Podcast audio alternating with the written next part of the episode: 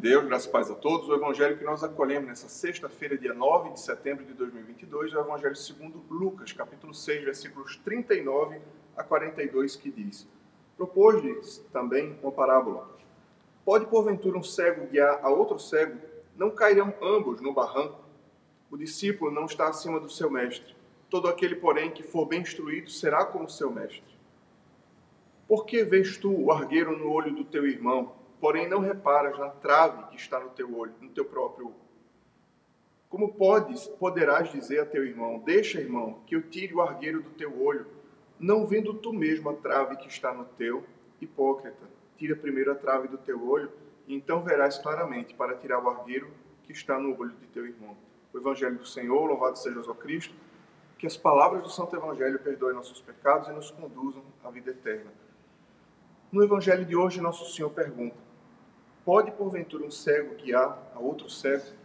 Sim, nós vimos que Jesus, por muitas vezes, foi muito duro em suas palavras com os chefes religiosos, os fariseus e os escribas, quando Jesus dizia: Olha, ai de vós, fariseus e escribas, porque não somente vós caminhais para o inferno, para a condenação, como também levais outras pessoas. Sim, o evangelho de hoje vem nos falar sobre a, a grave vocação de conduzir vidas. E nisso eu falo, bom, eu acredito que isso se enquadra desde pessoas que abraçaram a vocação religiosa, que conduzem espiritualmente um, um, rebanho, um, um, povo, mas desde o pai e a mãe de família, sim, porque o pai e a mãe de família é, são vocacionados por Deus para conduzir os seus filhos para o céu. Para isso existe família.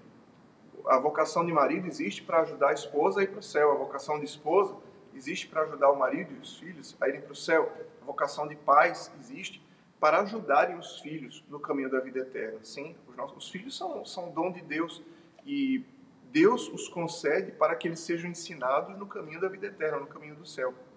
Então, aqui o Evangelho nos faz uma advertência sobre o grave perigo da hipocrisia, de querer mostrar o caminho do céu para algumas pessoas, mas nós mesmos não caminharmos por esse caminho.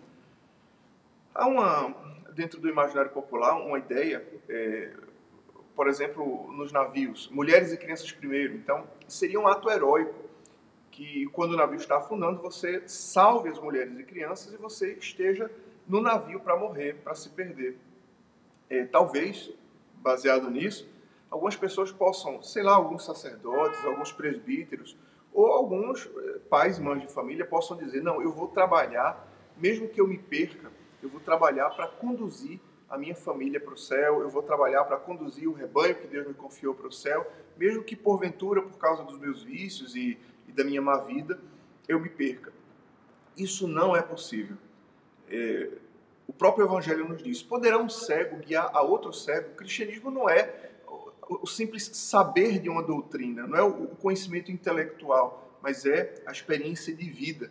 É, ninguém pode pretender conduzir outros à vida eterna, ao caminho do céu, se esse mesmo não encontrar o próprio caminho é, através de nosso Senhor Jesus Cristo.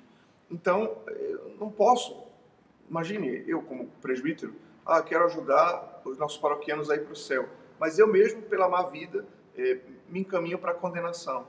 Mas aí, talvez, no ato heróico, eu diga, ah, não, mas mesmo que eu me perca, eu vou ajudar pessoas a ir para o céu não vou conseguir, não faz sentido. Um cego não pode conduzir outro cego. Lembra quando o pessoal faz viagem internacional de avião? É, então, nas instruções se diz assim: é bom, havendo uma despressurização, a máscara cairá. Primeiro você coloca a máscara em você e depois você ajuda os outros. Por quê? Para não acontecer que, tentando ajudar outro a colocar a máscara, antes de colocar a sua, você desfaleça por falta de oxigênio. É, no mundo espiritual é assim. Claro, não é uma questão de egoísmo. É que eu só posso ajudar alguém a se salvar se eu estiver no caminho da salvação. Eu só posso ajudar meus filhos a irem para o céu se eu estiver com a minha vida caminhando para o céu. Eu só posso, como religioso, ajudar pessoas a ter um encontro com Deus se eu mesmo tiver o meu encontro com o Senhor. Que o Senhor nos conceda a graça de andar na Sua presença.